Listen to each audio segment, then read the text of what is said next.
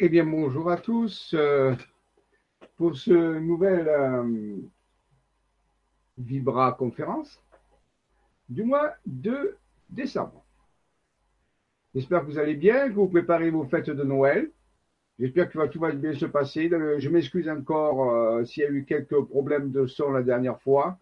C'est indépendant de ma volonté. Je fais tout mon possible pour que ce soit voilà, c'est la meilleure qualité, mais vous savez, les connexions Internet sont variables en fonction des moments de la journée et de l'année. Voilà. Donc, euh, je vais voir s'il y a déjà une question. Alors, je rappelle que des questions à poser soient posées sur le forum. Donc, j'irai voir de temps en temps s'il y a des questions. J'ai suis allé tout à l'heure et j'ai vu qu'il y avait une, une, question déjà qu'on m'a posée. Donc, je vais aller voir le forum pour pouvoir euh, donc c'est voir cette question. Bonjour, je me pose ma question, je repose ma question du mois dernier, car la réponse a été coupée, donc je m'en excuse. J'ai entendu 2019, mais quand peux-tu compléter la formule d'Einstein, E égale mc carré? Tu nous dis qu'on n'est pas prêt. Merci pour toutes ces conférences. non, alors, oui, euh, non, je ne dis pas que vous n'êtes pas prêt. Je dis que euh, oui, nous avons une carte. Euh, vous savez qu'on travaille avec la cartographie, que nous recevons des informations des êtres intérieurs. Nous sommes une, une équipe maintenant qui travaillons là-dessus. Et euh, nous avons reçu une carte où, laquelle il y a marqué un message adressé à la force et la santé et vitalité planétaire. Je rappelle que c'est le nom du groupe de chercheurs dans lequel je travaille actuellement. Et euh, il y a une euh, formule d'Einstein qui a été inscrite par des sauvés de montagne, la fameuse formule que tout le monde au moins entendu parler, E égale mc carré, plus quelque chose qui est apparu euh, à la suite du message. Alors bien sûr, la plupart des gens se posent la question en disant mais on pensait que la formule d'Einstein était complète, puisqu'elle donnait l'équivalent entre l'énergie et la masse. Euh, donc, il suffisait de multiplier par la vitesse de la lumière au carré pour obtenir l'équivalence énergie-masse. Je rappelle que c'est utilisé dans les bombes thermonucléaires, dans les réacteurs nucléaires aussi, donc c'est une, euh, formule particulière. Eh bien non, euh, sur notre carte, on voit que la formule d'Einstein a été complétée par quatre symboles qui apparaissent, qui appartiennent à la catégorie des lettres glagolithiques. Euh, donc, c'est un ancêtre de l'alphabet cyrillique russe actuel, qu'on appelle les lettres glagolithiques ou le glagolitique. Vous pouvez trouver ça sur Internet, sur Google par exemple, vous tapez glagolitique. Et là, vous verrez qu'il y a un alphabet. Et cet alphabet a servi de base à, l'écriture cyrillique russe actuelle. Dans les années 1917, il y a eu une euh, transformation. Eh bien, donc, euh, je ne peux pas vous répondre en cinq minutes comme ça et je prépare euh, un sujet là-dessus qui, traitera un petit peu des dernières données actuelles. Je prendrai des cartes qui renferment des secrets, on peut dire, scientifiques et vous en parlerai directement dans euh, une vidéo. Quand? Bon, je pense au mois de février. Voilà, on va la programmer pour février. donc, en février, je vous parlerai des découvertes cartographiques qui ont trait à des euh, sur avec la science, on peut dire. Comme ça, je pourrais mieux développer. Alors, ce que je peux simplement dire ici, c'est que pour résumer un petit peu ce qu'il y a eu après l'équation, et je ne vais pas vous donner les quatre lettres parce que là, d'abord, un, je ne les ai pas en tête. Il faut que je retrouve dans mes. Euh, pour bien vous les nommer. Et ensuite, euh, euh ça avait un, un, rapport aussi avec trois initiales qui sont ARH. Alors, je vous donne ça pour réfléchir, ceux qui le veulent. Donc, l'équation d'Einstein était complétée par E égale mc carré plus ARH. C'est un, une synthèse, un résumé des quatre lettres glagolitiques qui veut, peut dire différentes choses. Ça peut être autre résus humain. Ça peut être aide à la résurrection humaine ou aide à la régénération humaine. Voilà, donc c'est une euh, conférence que je ferai au mois de février et j'expliquerai ça de façon beaucoup plus approfondie. Donc, mille excuses pour ça, c'est pas que vous n'êtes pas, j'ai pas dit que vous n'étiez pas prêt. J'ai dit qu'il fallait prendre le temps parce que c'est quelque chose d'extraordinairement euh, complexe et, important à parler et non pas le bâcler comme ça en disant voilà, c'est ça, et puis débrouillez-vous avec. Donc, on verra ça au mois de février. Voilà. Donc, merci encore pour, et je m'excuse s'il y a eu des coupures. Alors, euh, pour la Vibra conférence du mois de janvier, qui sera programmée bientôt, donc je vous donnerai les dates. Je n'ai pas encore euh, pris les dates actuellement, j'ai un peu de retard parce que je fais mes programmes d'activité. Vous savez qu'Isa Vision est mon site sur lequel je mets mes activités, j'en parlerai tout à l'heure, isavision.com. Et donc, je suis en train de préparer mes programmes, c'est un gros morceau. Donc, je n'ai pas trop eu le temps de, présent, de prévoir la programmation des Vibra conférences et des ateliers Jedi pour le mois de janvier. Donc, euh, je le dirai peut-être dans l'atelier Jedi la semaine prochaine. Je pense que j'aurais pu faire ça. Et là, je m'excuse, mais donc, euh, je ferai que vous regardez le programme euh, qui est édité par le Grand Changement. Et là, vous verrez la date pour le prochain. Donc, ce sera, je pense, en janvier, plutôt vers la fin de janvier. Voilà, là c'est possible. Et donc, euh, oui, et le thème sera, par contre je peux vous en parler, la présentation euh, par un diaporama de ce qui est la force et la santé et vitalité planétaire, justement, ce groupe de chercheurs qui ont fait des extraordinaires découvertes et depuis quatre ans, je divulgue sur le grand changement, grâce à des vibra-conférences, un petit peu toutes ces données. Donc, je vous parlerai euh, pendant à peu près une heure, une heure et demie de ce groupe force, euh, la force et la santé vitalité planétaire, puisque un des membres du groupe a fait un magnifique diaporama, s'appelle euh, euh, Gérard. Et vous verrez un petit peu comment ce travail magnifique. Je remercie Gérard d'avoir, Gérard Lachaud, d'avoir fait ce diaporama et nous nous servirons de ce diaporama pour mieux vous expliquer ce qu'est ce groupe et, aussi quelles implications il a sur l'événementiel de l'année 2019, qui est pour nous, j'ai parlé la dernière fois, la date du 28 juillet 2019 avec cette euh, configuration alchimique dont nous allons parler de plus en plus euh, durant le printemps 2019. Donc, euh, le, retenez bien date déjà, le 28 juillet 2019. Vous pouvez déjà vous informer là-dessus, faire des recherches, faire le thème astrologique, par exemple, de la journée du 28 juillet 2019, à midi à Paris, par exemple, ceux qui font pas faire les cartes du ciel. Et peut-être qu'en réfléchissant, vous allez trouver euh, le secret de cette configuration très particulière du ciel. Mais je vous parlerai de tout ceci euh, donc durant le printemps 2019, puisqu'on va euh, compléter cette information. Donc c'est ce que je voulais dire. Merci de votre fidélité aussi, de vos efforts que vous faites pour regarder ces vibra-conférences. Je sais que ce n'est pas toujours évident, mais c'est toujours de m'améliorer. Mais oui, je suis un peu tout seul actuellement et je fais, je m'occupe de tout et parfois j'ai quelques oublis. Alors, euh, on voit partager notre écran d'abord. Je vais voir un petit peu de. Oui, j'ai des choses à vous dire, à vous parler. Alors, ici, ça, ça, un peu, oui, j'ai un peu changé mes trucs. Tout à ça, ça peut varier. voilà. Donc, je vais voir ici ce que j'ai besoin. Voilà. Oui, d'abord, un, je vais vous parler. Voilà, c'est là. Comme ça, je, je vérifie directement que je ne me trompe pas. Je vais partager mon écran. Voilà. Et je vais vous parler d'un voyage qui va être effectué, au printemps 2019, donc euh, qui est dû à des découvertes aussi qui ont été faites par des cartes, sur des cartes par Madame, Véronique Radigua, une des membres aussi de la force et la santé et vitalité planétaire. Et donc, on organisait un voyage avec Emmanuel Poisson, comme la, la connaissez, ça fait plusieurs voyages que le Grand Changement organise avec elle. Et cette fois-ci, on va aller dans les Pouilles qui se trouvent en Italie, sur les traces du Pago Pio et de la base interdimensionnelle de l'Italie, flotte Némésis et entité interdimensionnelle, à mort. Donc tout ceci sera expliqué. Euh, donc, ils ont visité des lieux incroyables, forts en énergie, et des châteaux étranges, des, lieux particuliers. Et pour ceux qui désirent, nous ferons de la géosynchronisation sur cette Italie qui renfermerait une base interdimensionnelle qui a été dessinée sur une carte par Madame Véronique Radigua durant ce voyage. Donc, ce voyage sera du 27 avril au 5 mai 2019, 9 jours, 8 nuits en Italie, dans les Pouilles.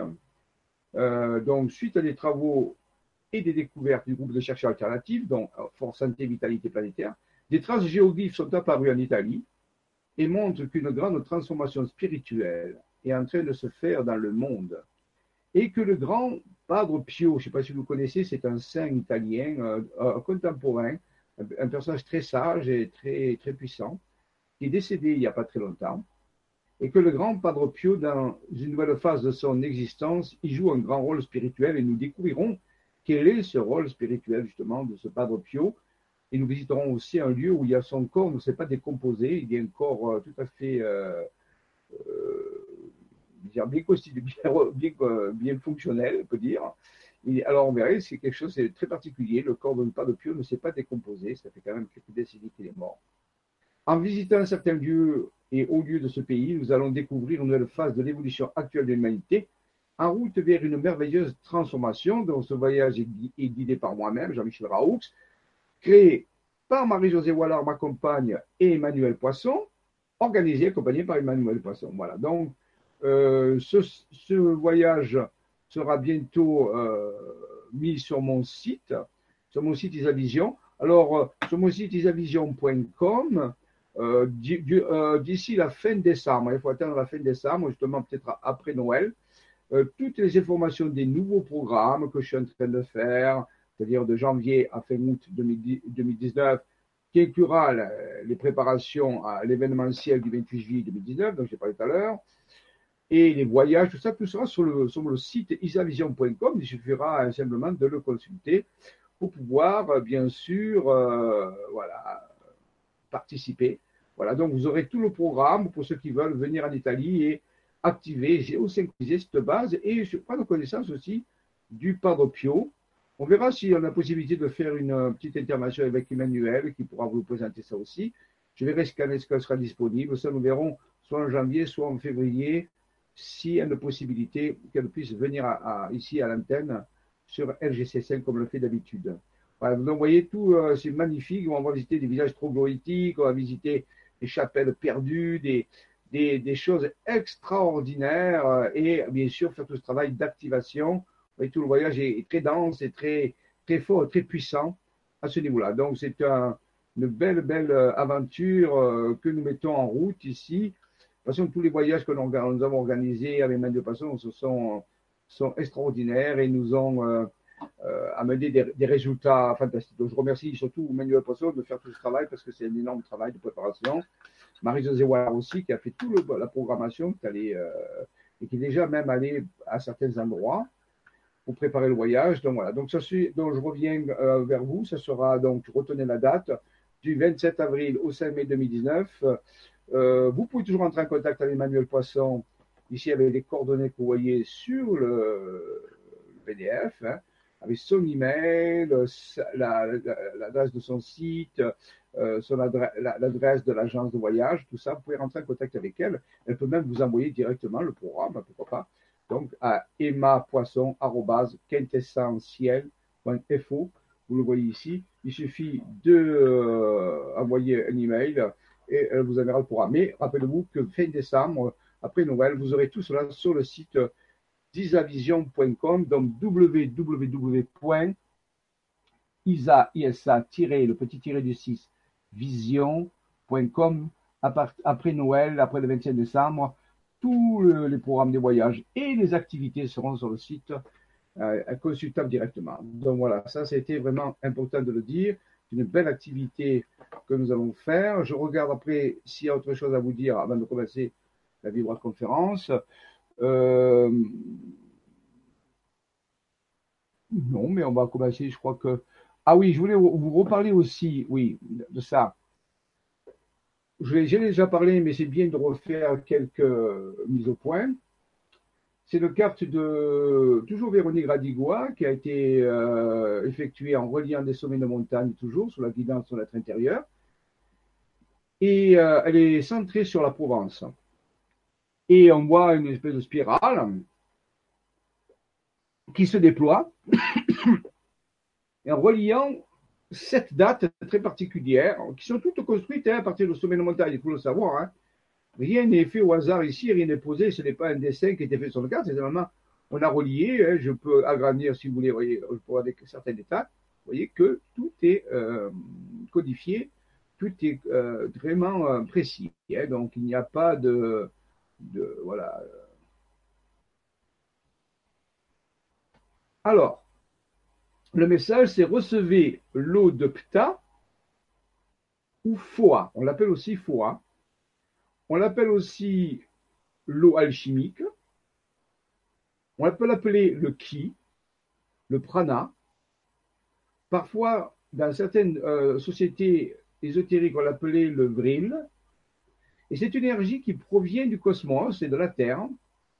Et les jours qui sont notés sur la spirale sont des jours très particuliers. On peut recevoir cette énergie. Jusque le jour de Noël, justement.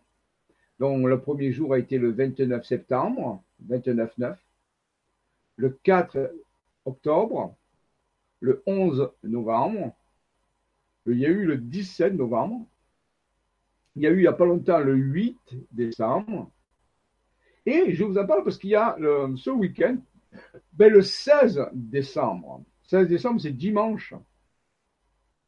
Et là, donc, il y a une opportunité de se mettre en réceptivité et de recevoir cette eau d'opta pour euh, qui va nous énergétiser, qui va nettoyer les mémoires toxiques, qui va nous revitaliser. C'est comme une pluie bienfaisante. Alors, ce n'est pas une pluie physique, bien sûr, c'est une pluie énergétique qui provient lorsqu'on donne la permission que ça se passe et qu'on se met en réceptivité, peu importe l'endroit où nous trouvons.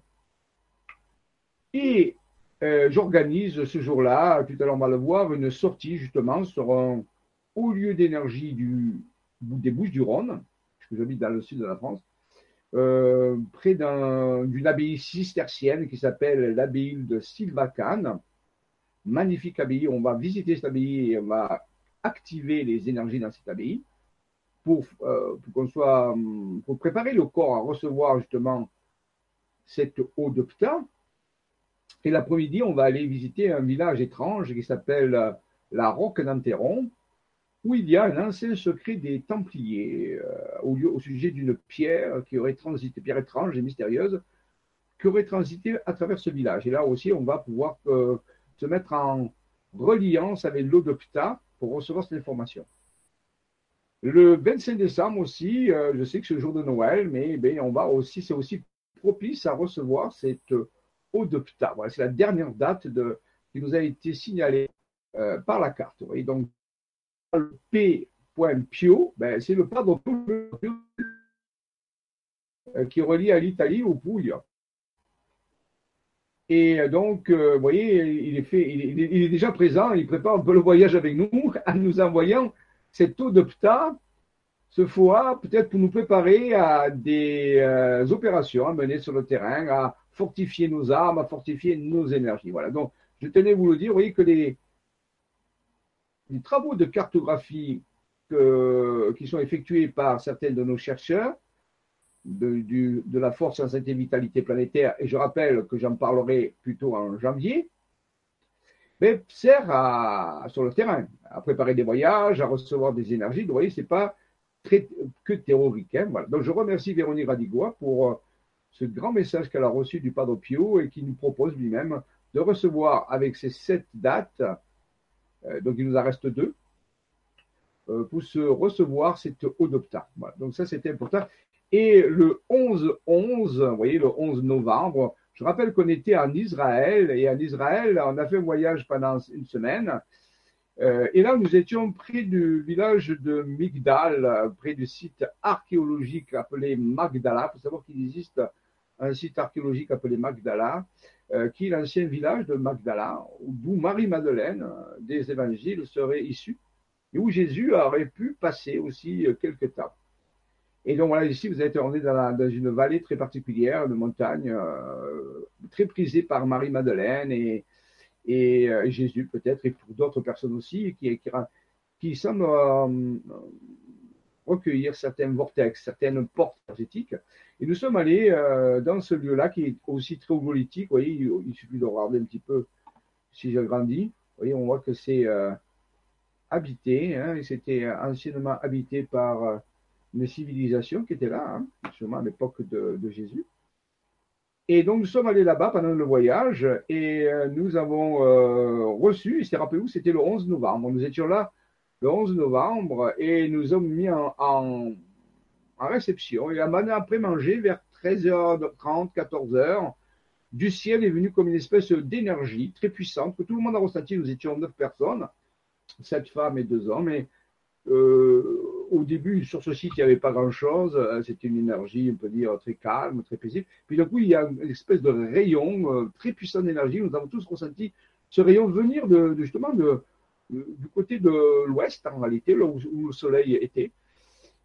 Et euh, on a même mesuré par radiesthésie la valeur du rayonnement qui était très, très, très puissant, qui a transformé, on peut dire, tout l'endroit où nous étions. Et on a pris quelques photos, on s'est recueillis, on a donc c'était l'Odopta sûrement qui devait se mettre en, route. Hein, euh, donc à ce moment-là, et nous avons pris quelques photos. Et voici euh, une des photos que j'ai rendue. On voit ici dans le ciel quelque chose de très particulier. Alors ce n'est pas un vol d'hirondelle ou quoi que ce soit, je vous garantis. Alors je ne sais pas trop ce que c'est, mais c'est une manifestation de l'Odopta. Vous voyez quelque chose qui était là dans le ciel. C'est un, agrandissement de la photo. Je pense que c'est l'agrandissement de cette photo, hein, parce que je me rappelle plus trop ce que j'ai fait. Voilà, oui. Euh, normalement, ça doit être l'agrandissement de cette photo. Il doit être quelque part par là. Voilà, ben vous voyez, voilà, il est là. Hein, voilà. Donc, euh, si, je, si je remets comme ça, vous voyez, dans le ciel, voilà, on ne voit pas grand-chose. Alors, ce n'est pas un nuage, hein, bien sûr. Vous voyez, les nuages ils sont derrière, on voit bien que ce n'est pas un nuage. Et donc, il y a quelque chose qui, qui était là, qui est arrivé et, qui, euh, voilà, qui était relié à cette énergie. C'est une manifestation de l'Odopta, je ne peux pas vous dire quoi que ce soit, mais on a bien ressenti ça. Voilà. Donc, vous voyez, l'Odopta n'est pas, euh, théorique, elle est réelle. Maintenant, est-ce que vous arriverez à la ressentir ou pas? Je ne le sais pas. Nous, je sais qu'on est neuf personnes l'ont ressenti. Voilà, donc je voulais vous en reparler parce que ben, la date est le 16 ce dimanche et le 25 le jour de Noël. Il y a aussi des possibilités de euh, recevoir cette à ce niveau-là. Donc, euh, merci encore à Véronique et à toutes les autres personnes qui, ont pu rendre cela possible. Voilà, je vais voir sur le forum s'il y a euh, quelqu'un qui a posé des questions. Voilà, un forum ici. Alors, je vais l'actualiser.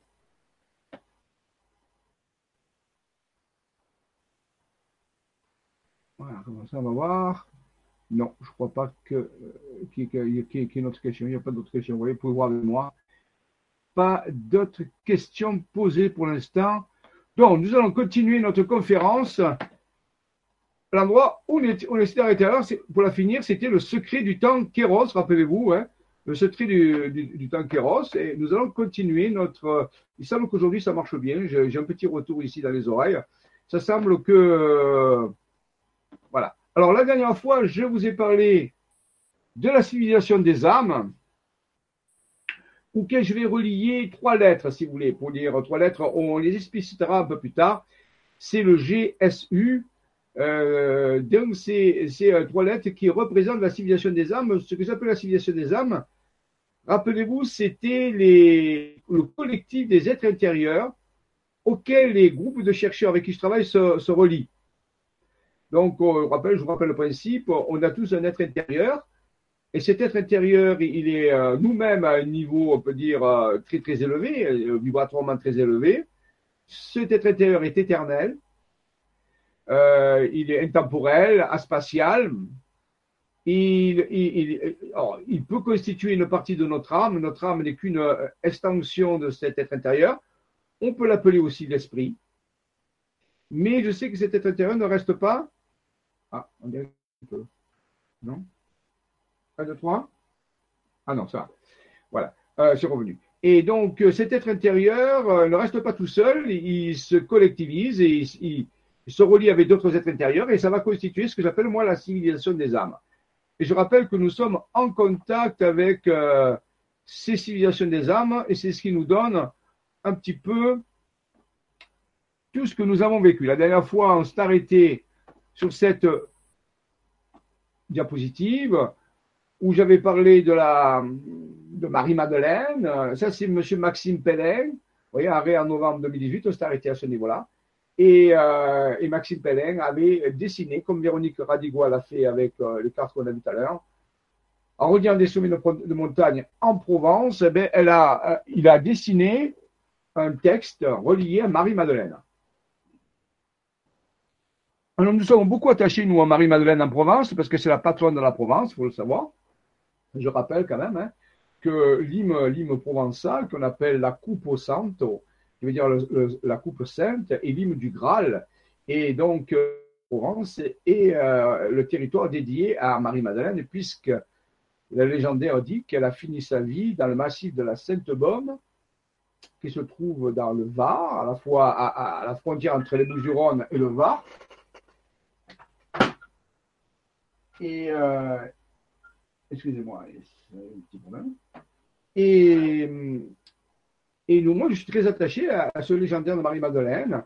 Et donc, quand Maxime Pellin a reçu ce message de Marie-Madeleine inscrit par des semaines en montagne avec un cercle dans lequel il y avait MM, inscrit aussi en lettres un peu calligraphiées. On voit que les lettres sont calligraphiées. Hein.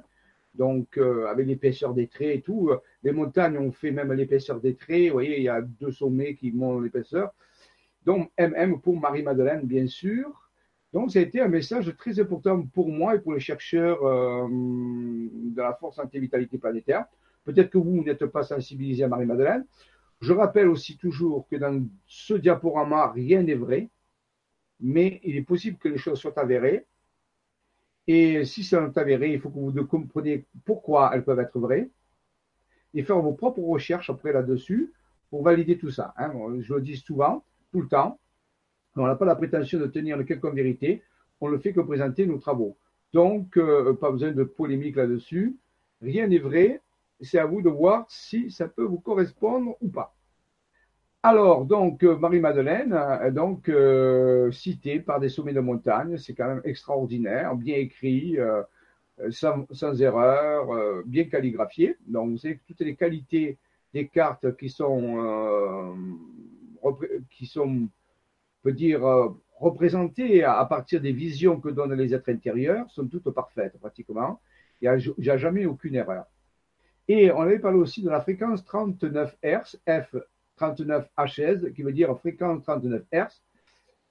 Alors on peut dire quel est le rapport entre la fréquence 39 Hz et Marie-Madeleine? Eh bien, euh, a, priori, il ne semble pas y en avoir, sauf que des scientifiques en neurosciences, j'ai déjà dit ça, mais je redis, les scientifiques en neurosciences ont découvert que la fréquence entre 39 et 40 Hz est une fréquence qu'on trouve dans le cerveau, une fréquence cérébrale euh, détectée par les encéphalogrammes électroencéphalogramme, et qui, est relié à la, au fonctionnement non linéaire du cerveau, relié à la conscience, peut dire, euh, intégrale du cerveau.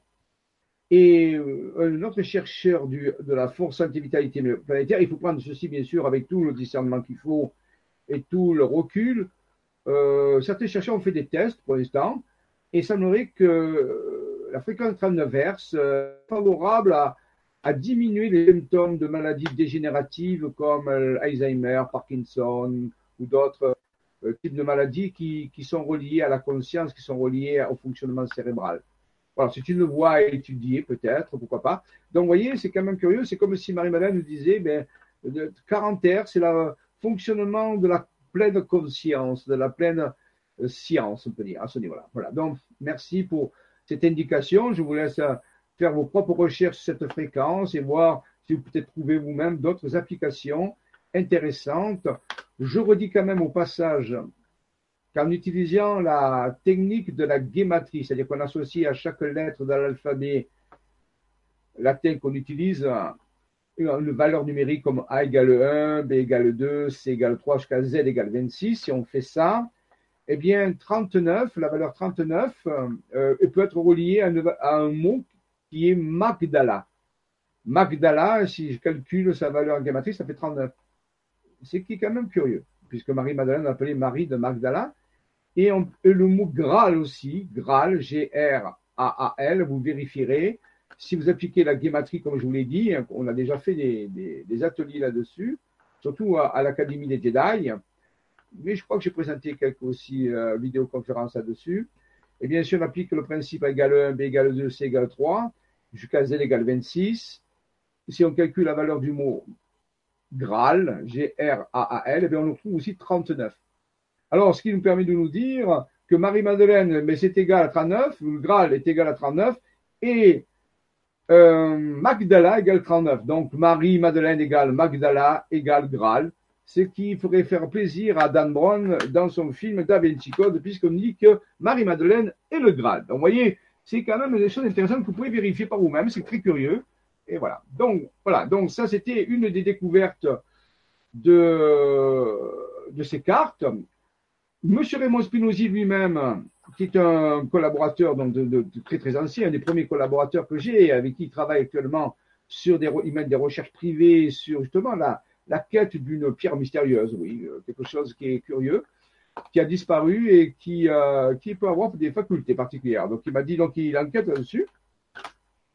Et il a trouvé lui aussi euh, sur la Provence, sur les indications de son être intérieur, il a pu tracer la carte suivante en reliant des sommets de montagne, une espèce de octaèdre, on peut dire, quelque perspective, dans laquelle s'inscrivait les deux lettres M, B, M, M, bien sûr, c'est Marie-Madeleine. Donc, vous voyez, c'est pas mal de choses.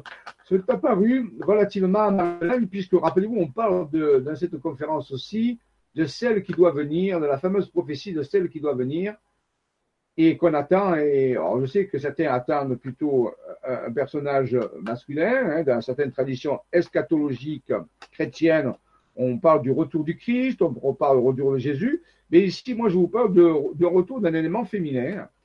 Pourquoi pas relié à Marie-Madeleine, puisque les cartes semblent montrer que ce personnage, euh, bah, il est important, hein, puisque son nom est apparu en reliant des sommets de montagne via les informations reçues de, des civilisations des âmes. Voilà, ça ne peut pas le hein. c'est vérifiable à 100%. Voilà. Continuons. Voilà, ici, j'ai rassemblé les deux cartes en même temps. Une de Maxime Pellin avec la fréquence 39 Marie-Madeleine, on en a parlé tout à l'heure. Une de euh, Monsieur euh, Spinozzi, qui on parle aussi de MM dans un octaèdre sachant que l'octaèdre euh, est un symbole utilisé chez Platon et qui correspond à un élément très particulier qui s'appelle l'élément R. L'élément R est relié à une figure géométrique qui s'appelle l'octaèdre. C'est deux pyramides type euh, Khéops, si vous voulez, reliées à la base. Bon, ça fait penser à une espèce de diamant, on peut dire, quelque part. Et là, ça s'appelle un octaèdre, ça. C'est une figure géométrique qui s'appelle un octaèdre. Et l'octaèdre, dans, l'ésotérisme, est relié à un élément qui s'appelle l'air, le fluide l'air.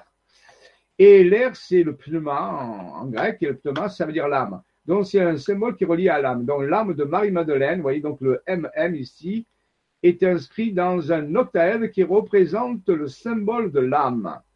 C'est très curieux hein, à ce niveau-là. Hein, voilà. Donc, euh, Marie-Madeleine. À côté aussi, Raymond avait trouvé aussi, euh, bah, après une vision qu'il avait eue, une espèce euh, d'hexagone qui avait été tracé par des sommets de montagne euh, dans le Verdon, dans le Verdon, en Provence, dans le Verdon. Et dans cet hexagone, il avait pu faire mettre en évidence, en reliant des sommets de montagne, la lettre pi. La lettre pi que vous voyez ici apparaître alors je veux dire, mais quel est le rapport? Pourquoi mettons ces cartes en vis-à-vis? Ben, il faut savoir que la valeur du mot pi, euh, la, valeur du, nombre pi est très, très particulière. On pourrait parler de pi euh, pendant des heures. C'est un nombre très mystérieux. On l'appelle un nombre irrationnel, non périodique, à développement illimité.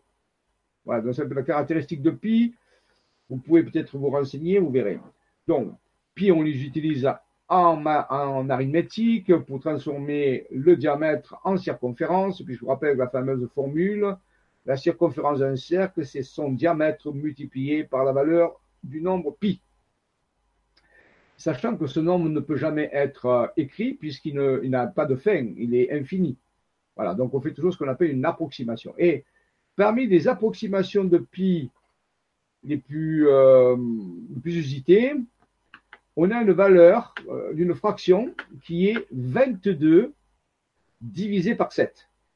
Si je prends 22 que je divise par 7, j'obtiens une valeur de pi à quelques décimales qui est suffisante pour transformer le diamètre en circonférence, pour calculer la circonférence d'un cercle à partir du diamètre. c'est euh, assez précis. Et justement, donc, vous voyez, transformer le diamètre en circonférence, c'est transformer ce qui est droit en courbe. Et la courbe, bien sûr, c'est avant tout l'élément féminin, voyez. Et l'élément droit, le diamètre, ce qui est rectiligne, c'est avant tout un élément masculin dans la tradition. Euh, tout ce qui est droit est masculin et tout ce qui est courbe est féminin. Donc, transformer le masculin en féminin, c'est à partir du diamètre faire euh, agir l'opérateur pi pour obtenir le, la circonférence, la courbe de, la femme, on peut dire la courbe féminine. Vous voyez que l'homme et la femme sont reliés entre eux par le nombre pi, en réalité. c'est très curieux, hein voilà. Et euh, ben, euh, je vous dis ce nombre pi, vous calculerez, on, divise 22 divisé par 7, c'est une valeur approchée, et ça nous donne une valeur pi. Et 22 divisé par 7, curieusement, si je prends 22 et 7, eh bien, ça fait le 22e jour du septième mois de l'année. Et le 22e jour du septième mois de l'année, c'est le 22 juillet. Vous vérifierez. Et devinez la fête de qui c'est? Eh bien, si vous prenez le calendrier, le 22 juillet, c'est la fête de Sainte Marie-Madeleine.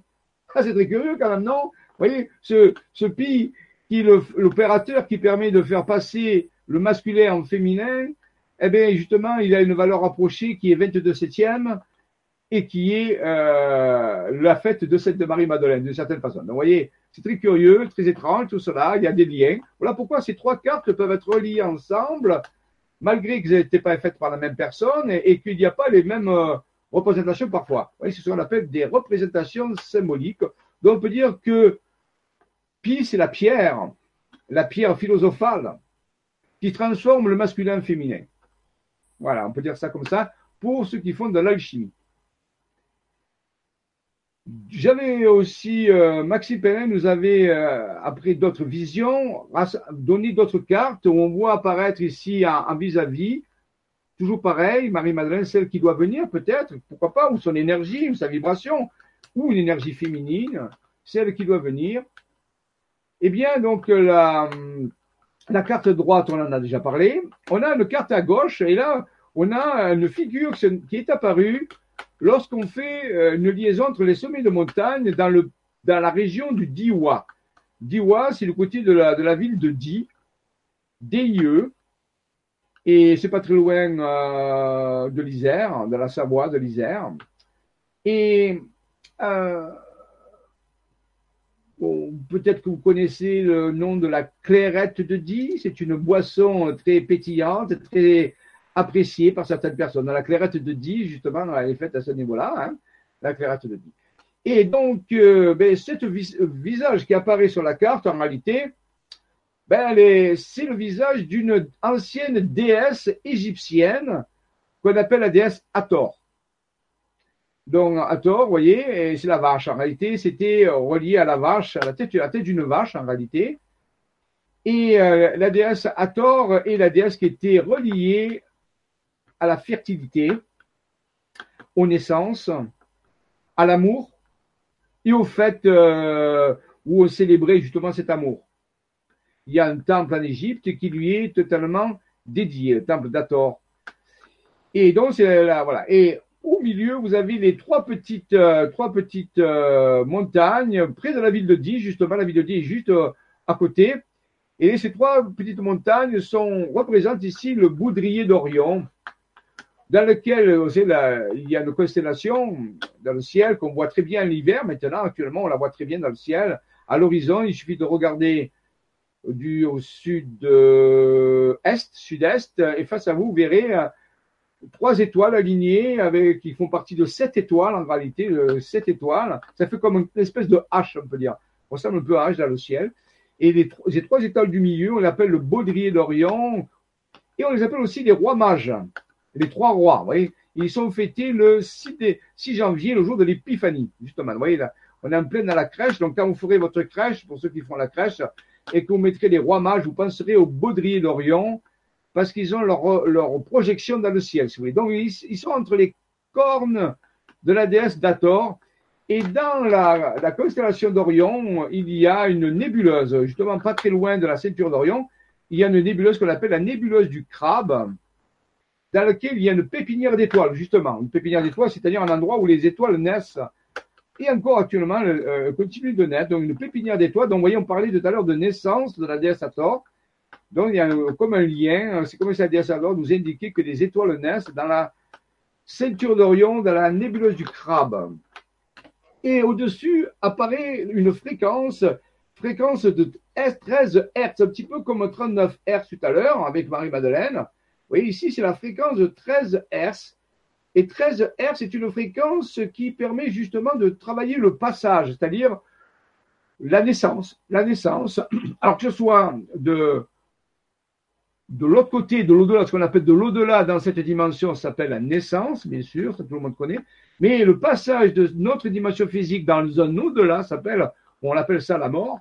Mais euh, ça peut être vu comme une nouvelle naissance dans un autre euh, instant.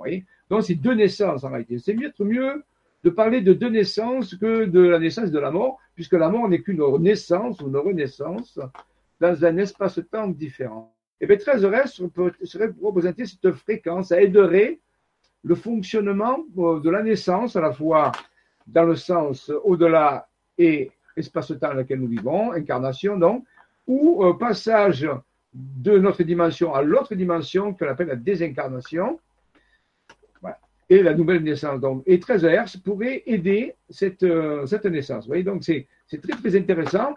Et on peut noter au passage que si nous utilisons la valeur de la Trinité, le 3, le 3 souvent dans les traditions, on rappelle ce qu'on appelle la Trinité, et souvent on dit lorsqu'on est 3, on est 1, eh bien si je prends le 13 Hz et que je le multiplie par l'opérateur 3, l'opérateur de la Trinité, eh bien j'obtiens 39.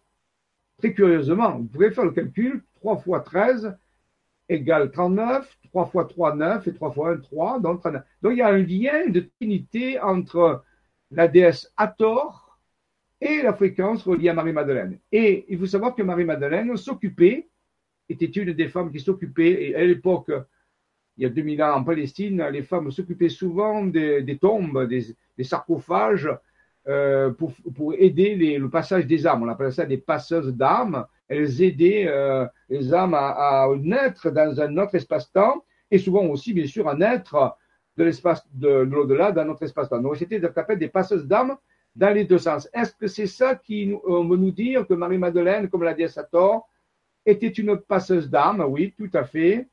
Euh, elle a eu une relation très particulière avec Jésus et aussi euh, au moment de sa résurrection, puisque c'est la première qu'il a vue, il faut le savoir. Dans les Écritures, on nous dit que c'était la première qui a vu Jésus ressuscité. Est-ce que c'est un, lien avec tout ça? Est-ce que c'est, on veut nous vraiment nous faire comprendre qu'elle a une fonction très particulière de la passeuse d'âme? Voilà. Donc ici, les cartes, voilà pourquoi on a mis les cartes vis-à-vis, l'une par rapport à l'autre. Donc ici, deux révélations, la fréquence de train d'affaires pour unifier la conscience, et la, fréquence de 13 Hz pour aider les passages dans les deux sens, bien sûr, comme on vient de le dire.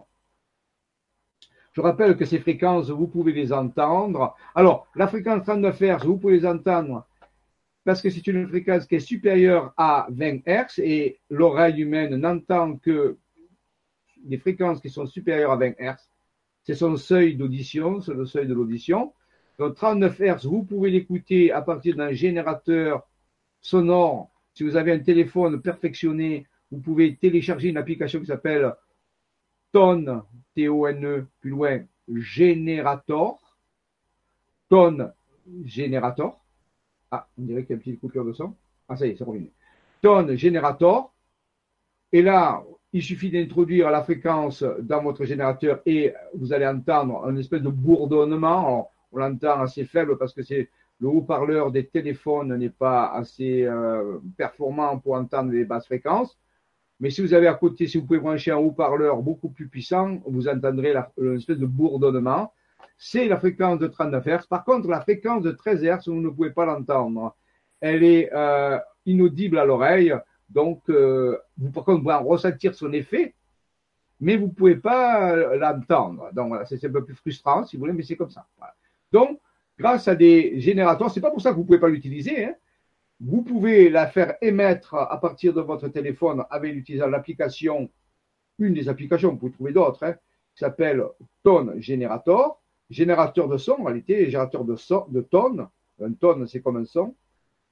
Et donc, vous pouvez travailler avec ça, même si vous ne l'entendez pas, elle a un effet sur vous. Mais je vous donne un conseil, soit de mettre un casque pour écouter ces sons, euh, parce que les casques vont bien donner des casques qui sont quand même relativement euh, perfectionnés, quoi, parce qu'il faut qu'ils soient, qu'ils aient des basses très puissantes, si vous voulez, parce qu'il ne faut pas prendre des petits casques, il faut prendre des casques. Alors bon, faites-vous offrir ça à Noël si vous voulez, mais il faut un bon casque avec qui, a, une bonne réponse dans les basses fréquences pour pouvoir euh, travailler avec ces sons. Alors, si vous écoutez ces sons, 39 Hz, c'est pour unifier votre cerveau, pour être dans un état d'unification cérébrale qui, qui, donne une espèce d'hyperconscience. Et 13 Hz, c'est pour travailler le passage euh, de la naissance, on peut dire entre les dimensions, on peut dire. Mais si vous les écoutez, ne les écoutez pas longtemps.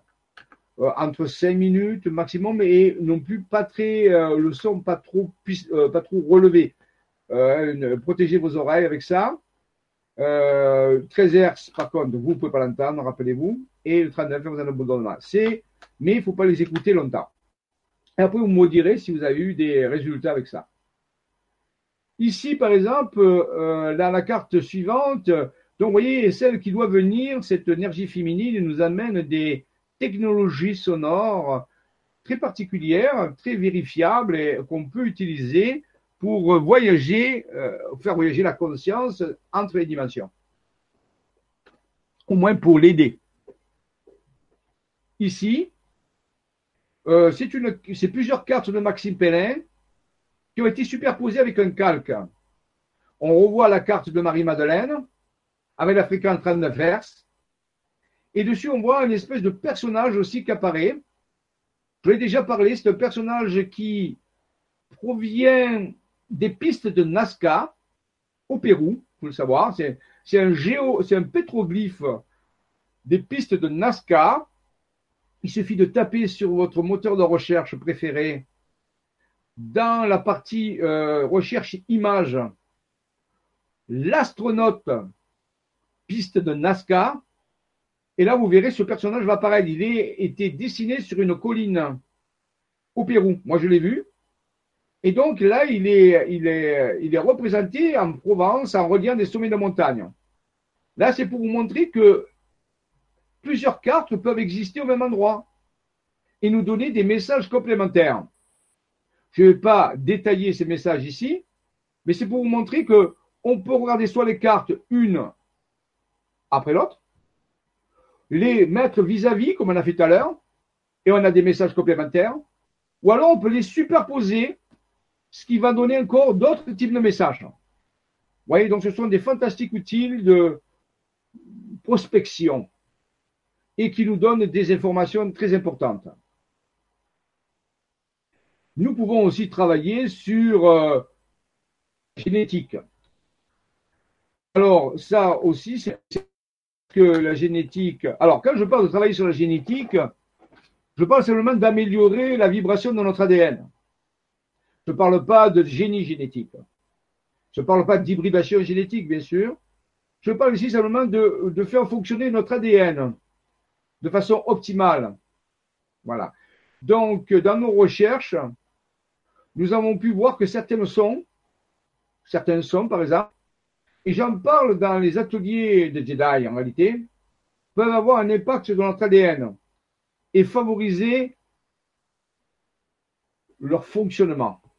Ce qui a des implications, bien sûr, dans, euh, sur l'immunologie, notre santé, les performances cérébrales, notre intelligence, la maîtrise des émotions, toutes ces choses qui euh, nous intéressent dans la spiritualité. Voilà. Donc, c'est très important de pouvoir d'avoir des techniques qui agissent sur notre ADN et qui l'optimisent, au moins pour ceux qui veulent euh, progresser dans la maîtrise des vibrations, ce qui est la définition même de la spiritualité. Voilà. Aussi quelques petites photos qui représentent un petit peu des données sur l'ADN, donc on ne va pas faire trop de, trop de spécialités ici, mais vous sachez que ça existe, bien sûr, eh bien, tout simplement, on va voir que certaines cartes vont être reliées à des découvertes de Raymond Spinozzi, un étrange schéma toujours des genres de géoglyphes qui sont reliés par des sommets de montagne, toujours donnés par la civilisation des âmes. Ici, on nous parle de pyramides avec des cercles, et on nous parle aussi de l'arbre siphirotique, l'arbre de la Kabbale, qui nous enseigne comment passer de la lumière, qu'on appelle Keter, au royaume Malkout de l'incarnation. Alors Keter se trouve en haut de l'arbre, c'est la couronne Keter, ça veut dire, et Malkout se trouve le royaume. C'est carrément à l'endroit où nous incarnons.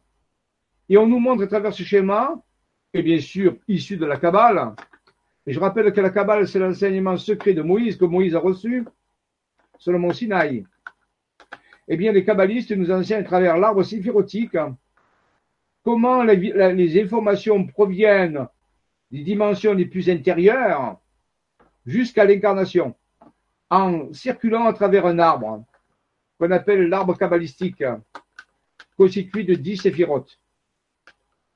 À côté, une étoile qui nous montre comment on atteint l'homme réalisé. On l'appelle aussi le pentalpha c'est-à-dire l'homme qui est réalisé. Donc, pour que l'homme se réalise, il, doit, circuler à travers les canaux de l'arbre séphirotique en maîtrisant les dix séphirotes. C'est tout l'art de la Kabbale et de l'alchimie spirituelle. Tout ceci se réalise bien sûr à travers un ADN qui a été plus performant et optimisé. Voilà quelques détails ici, par exemple. Si je prends ce schéma qui est ici, si on voit bien qu'il y a une croix qui est dessinée, en réalité c'est les diagonales d'un carré, qui peut être une pyramide vue de dessus. Eh bien, à, l'intersection de ces deux segments qui forment une croix, regardez ce qu'il y a. Sainte Croix. C'est quand même très curieux que le, centre de la croix s'appelle Sainte Croix. Alors j'y suis allé, c'est une colline. On peut y monter. Au sommet, il y a une grande croix en bois avec une chapelle dédiée à la Sainte Croix. C'est à côté d'un village dans, euh, ben, je crois que c'est le, semble que ce soit le Vaucluse, c'est possible. C'est un peu limitrophe, euh, ou dans les Bouches-du-Rhône encore. Hein. C'est près du Luberon en réalité. Eh bien ici, nous avons Beaumont de Pertuis. C'est un village que je connais bien car j'y suis allé quand je suis, j'étais jeune. Et j'ai même joué de la musique dans ce village. Je fais partie d'un groupe de musique de rock and roll et nous faisions nos répétitions justement dans le village de Beaumont de Pertuis. Mais à l'époque, bien sûr, nous n'étions pas au courant de ces découvertes. Eh bien, Beaumont de Pertuis, curieusement, tout à l'heure, je vous ai parlé de Marie-Madeleine, des fréquences qui permettent de passer d'un l'au-delà dans notre dimension, d'une dimension dans l'au-delà. La fréquence de 13 Hz la fréquence de 39 Hz, qui est la fonction du, fonctionnement du cérébral parfait, eh bien, Beaumont de Pertuis, là où se trouve au centre de cette structure très particulière qui ressemble à une pyramide, eh bien, Beaumont de Pertuis, si vous faites, euh, si vous êtes euh, intéressé par les anagrammes, hein, c'est-à-dire vous prenez les lettres du mot, vous les mélangez, vous obtenez un autre mot. Eh si vous prenez le mot Beaumont de Pertuis, le mot Beaumont, et l'anagramme de tombeau. C'est un tombeau. C'est un beaumont. Il est de Pertuis. Et Pertuis veut dire ici en Provence, Pertus, une ouverture. C'est l'ouverture du tombeau. C'est Beaumont de Pertuis, à côté de la Sainte-Croix. C'est très, très curieux. C'est relation. Il y a d'autres choses très importantes dans cette région qui nous parlent d'un grand secret relié à cet événement qui s'est déroulé en Palestine. Mais curieusement, on en trouve des traces en Provence, avec des noms de villages et des, et des traces géographies secrètes qui apparaissent. Alors, je voulais parler de l'ADN. Ici, de nouveau, euh, géoglyphe qui a été reçu par M. Raymond Spinozzi. À gauche, vous avez, et c'est toujours dans la région de Beaumont de Pertuis, ici, bien sûr. Hein, c'est la même région qu'ici ici cette croix Pertu, vous le retrouverez ici, c'est un agrandissement au centre de cet œil. Ce glyphe représente un œil, un œil qu'on attribue à Horus, une divinité égyptienne. Dans la mythologie égyptienne, Horus est le fils d'Isis et d'Osiris, ou Osiris a été ressuscité par l'action d'Isis. Il y a tout un mythe, toute une, histoire qui, qui, explique cela. Donc on voit ici vaincre la mort à travers la résurrection. Dans la mythologie égyptienne, a permis à Osiris de ressusciter sous la forme d'Horus, un enfant, une renaissance, on en a parlé tout à l'heure, à travers la déesse Hathor. Donc il y a comme un lien qui nous relie à ces choses-là. On appelle cela l'œil de la connaissance, l'œil intérieur, l'œil de la guérison. Et eh bien son centre est Beaumont de Pertuis, le fameux ouverture du tombeau qu'on a vu tout à l'heure, avec la chapelle Sainte-Croix. Et cet œil intérieur, qu'on peut appeler la glande pinéale, ou le troisième œil, nous permet de voir au-delà du monde physique, au-delà de ses dimensions, peut-être dans l'au-delà. C'est cet œil qu'utilisent les médiums. Médium qui veut dire entre, entre les deux mondes. Ceux qui voient entre les deux mondes utilisent cette glande que nous avons au centre de notre cerveau, qui s'appelle la glande pinéale. Ici, nous en avons une représentation à travers l'œil d'Horus. Elle nous permet de voir au-delà du tombeau, au-delà de la limite physique de la matière, que l'équation d'Einstein E égale mc carré tout à l'heure nous proposait. Mais rappelez-vous qu'il y avait un deuxième élément qui était rajouté à cette équation. Peut-être est-ce qu'il a un lien avec tout ça. Et Einstein nous proposait de voir au-delà de la matière. Pour voir au-delà de la matière, il faut voir au-delà des yeux physiques et voir avec notre œil intérieur, pour voir au-delà du tombeau, grâce à la fréquence 13 Hz. À ce moment-là, rappelez-vous, il y a aussi une activation de notre ADN. C'est pour ça que nous allons sur le deuxième géoglyphe, qui lui est inscrit dans un pentagramme. Le pentagramme, c'est la figure dans laquelle s'inscrit le pentalpha que nous avons vu tout à l'heure. C'est-à-dire l'étoile à ses branches. Si j'y trace une étoile à ses branches, je peux relier chacune de ces pointes par un trait, ce qui va nous donner un pentagramme. C'est l'enveloppe de l'étoile à ses branches. C'est l'enveloppe de l'homme réalisé. Et qu'est-ce qu'il y a dans cet homme réalisé? Il y a comme un œuf dans lequel il y a de l'ADN. Nous trouvons ici dans euh, le Verdon, une région très mystérieuse. Si on prend le Verdon, qu'on l'inverse, on obtient le don vert, le don de l'émeraude. Cette émeraude a peut-être euh, la possibilité de redonner la vie. C'est une pierre particulière. Donc ici, on voit qu'il y a du vert dans cet œuf. L'œuf est le propre de la renaissance. Et il y a un cordon d'ADN à l'intérieur. Est-ce l'ADN dont on parlait tout à l'heure? Le nouvel ADN, la nouvelle vibration qui permet à l'homme de se réaliser. À travers la vision, il permet à voir aussi la vision au-delà de la, de la limite physique de la matière. Est-ce que c'est cela?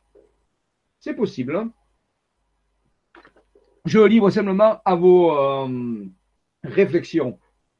La fréquence 13 Hz, la fréquence du passage, la fréquence 39 Hz, qui permet de faire fonctionner le cerveau de façon non linéaire. Vous voyez, qui permet d'avoir accès à autre chose. Si nous prenons toutes ces cartes, nous voyons que nous avons accès à un nouveau savoir, une nouvelle connaissance. Utilisé en ces temps de transition. Dans la tradition, nous appelons l'époque que nous vivons la transition des âges.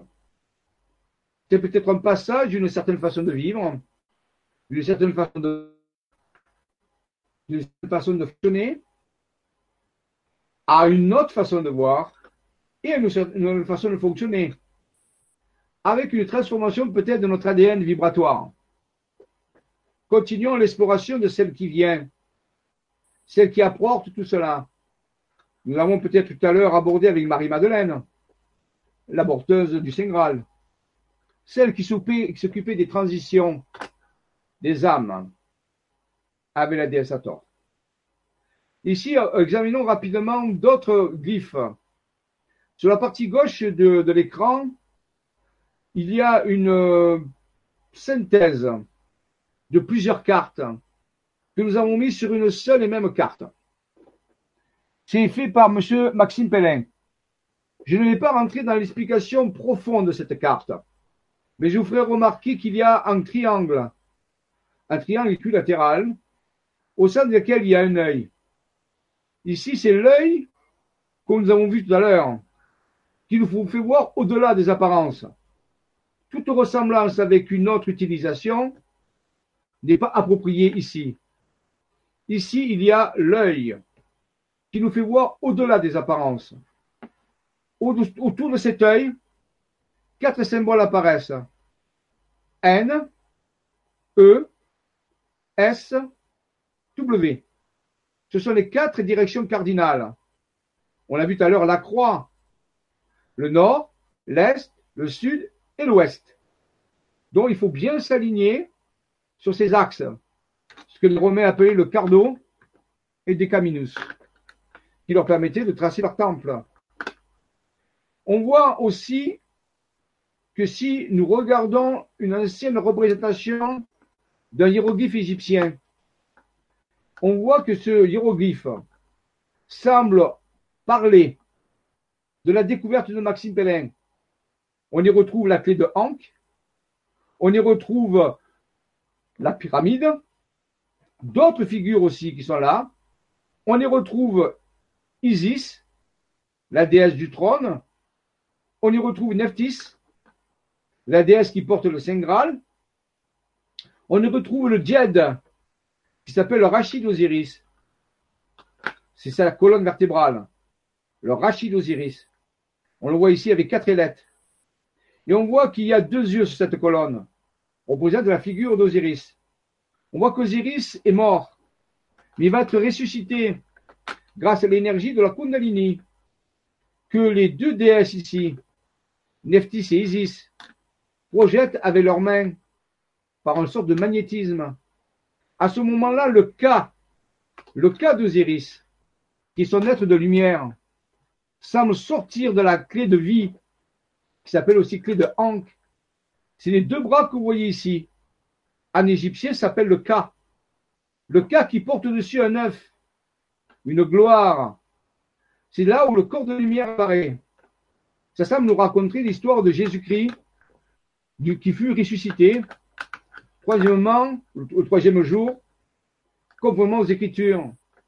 Ici, le rôle de Marie-Madeleine semble être relié à celui d'Isis et de Nephthys. Une parole étrange est ramenée dans les Écritures, dites par Jésus. Par Jésus? Ah, Je ne sais pas si le. Voilà, le son se coupe de temps en temps, je suis désolé. C'est pour ça que je suis le son pour pouvoir bien euh, vous dire. Donc, quand, Marie-Madeleine reconnaît Jésus, il faut voir que Jésus, elle n'a pas reconnu. Elle l'a pris pour le jardinier. Mais quand il se fait reconnaître d'elle, elle veut s'approcher de lui. Il lui dit, ne me touche pas. Ce qui retranscrit par les lettres, non y mettant guerre. Ne me touche pas, car je ne suis pas remonté dans les cieux. Il était dans ce corps de lumière dans ce cas dont nous parlent les Égyptiens, ce corps au-delà de cet espace-temps. Nous voyons ici qu'il y a de curieuses euh, similitudes entre l'Égypte et la tradition chrétienne. Vous voyez ici la même carte, mais qui a été tracée par Maxime Pellin.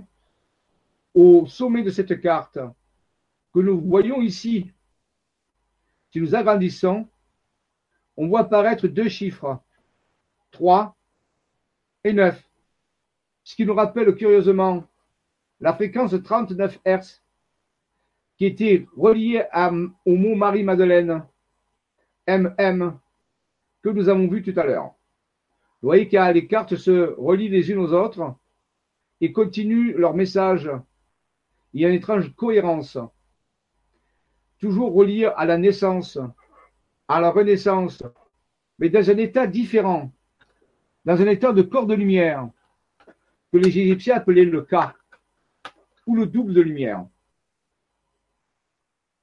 Je vais à présent aller voir s'il y a des questions au niveau du forum. Alors, le forum, le forum est ici. Nous allons l'actualiser.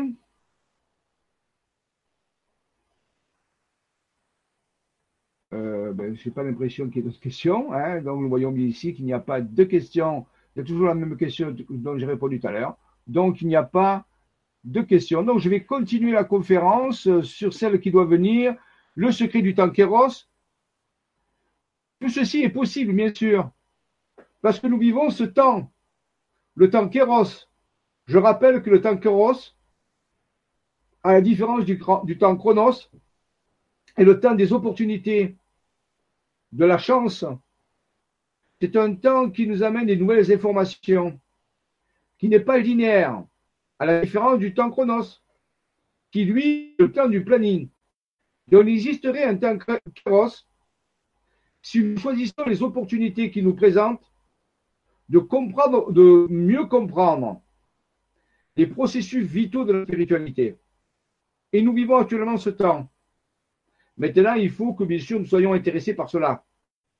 Donc, c'est les secrets du temps Kéros.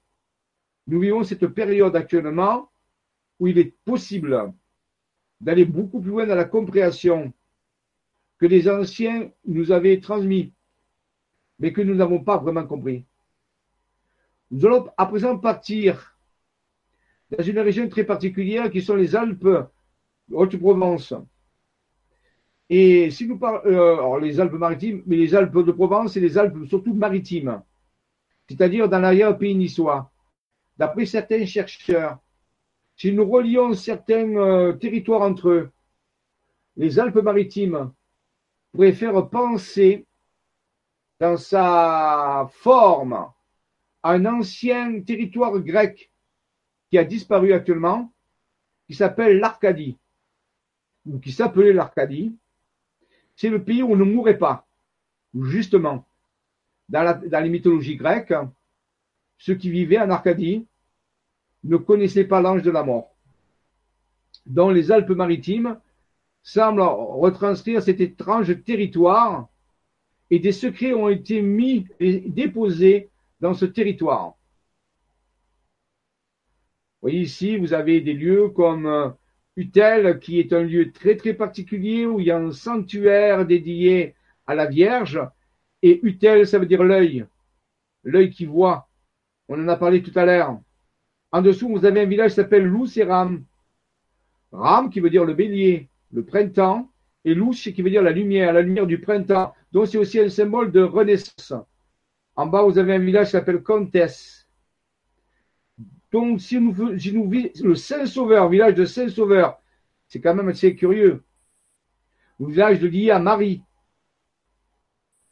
Donc, tous ces lieux qui sont parfois reliés à des traditions initiatiques, qui sont reliés à des traditions initiatiques, comme les Templiers, les Hospitaliers, ou d'autres d'ordre aussi initiatiques, cachent des secrets. Il faut visiter les chapelles, les villages, les commanderies pour retrouver la trace de ce secret. La trace de ce secret qui relie aussi à Sainte Marie-Madeleine. Voilà ici le tracé de l'Arcadie tel qu'il était connu à l'époque avec les deux fleuves, l'Alphée et un autre qui s'appelle, euh, alors attendez, je ne retrouve plus trop les noms hein, de, ces fleuves, Irimantos. Alors, donc, ce sont des fleuves qui avaient dans l'Arcadie. et le pays, on ne meurt pas. Et euh, ceci peut nous ramener, bien sûr, au fameux tombeau des bergers d'Arcadie le tableau fait par euh, euh, attendez, j'ai un trou de mémoire. Euh, Nicolas Poussin, qui relie étrangement l'histoire de Rennes-le-Château. Et on, voit sur ce tableau trois bergers. Ah, ils sont peut-être coupés là. Voilà, c'est revient. On voit sur ce tableau trois bergers. Une bergère. Et ces bergers semblent montrer à la bergère des inscriptions que se trouvent sur ce tombeau. On les on appelle ce tableau le tombeau d'Arcadie ou les bergers d'Arcadie. Quel est le message que veulent transmettre ces bergers à la bergère? Cette bergère semble enceinte, ce qui va donner une nouvelle vie. Donc des personnes ont étudié ce tableau, comme Henry Lincoln, et on peut s'apercevoir que dans le territoire de l'Aude, autour de Rennes-le-Château, eh bien, ce tableau permettait de construire une étoile à cinq branches qui reliait cinq collines de façon très précise. Et Henri Lincoln, lorsqu'il a écrit ce livre, Le Temple retrouvé, il démontre que c'est une possibilité que le secret du, tombeau des bergers d'Acadie est d'indiquer que le tombeau n'est pas un tombeau, mais peut-être une technologie qui permettrait de renaître, qu'on pourrait ici vivre beaucoup plus longtemps et pourquoi pas avoir accès à la régénération cellulaire. Donc ce n'est plus un tombeau, un tombeau, mais un beau monde. Un beau monde, ça veut dire un monde où on voit la, beauté, ce qui est le propre de la résurrection. Donc, le secret du tombeau des bergers d'Arcadie, qui était relié à l'Arcadie, ah, il y a beaucoup de coupures actuellement, qui est relié à l'Arcadie, ce territoire ancien de la Grèce antique, c'est le pays où on ne mourrait pas.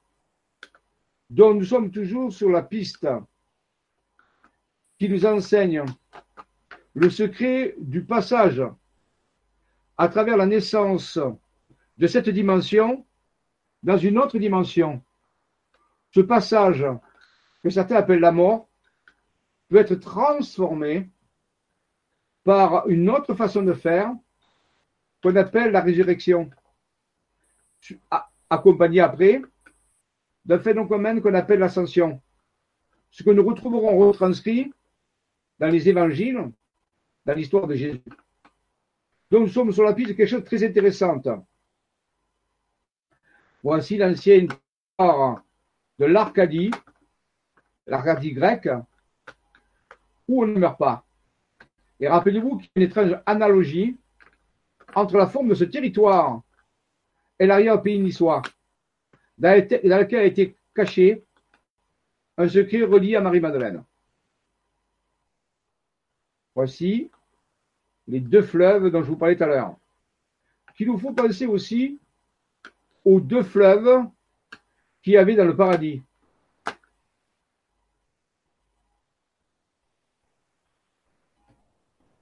Il y a quelques années de cela, lorsque j'effectuais un travail de recherche spirituelle, j'étais assis à ma euh, table d'études, ma table de travail.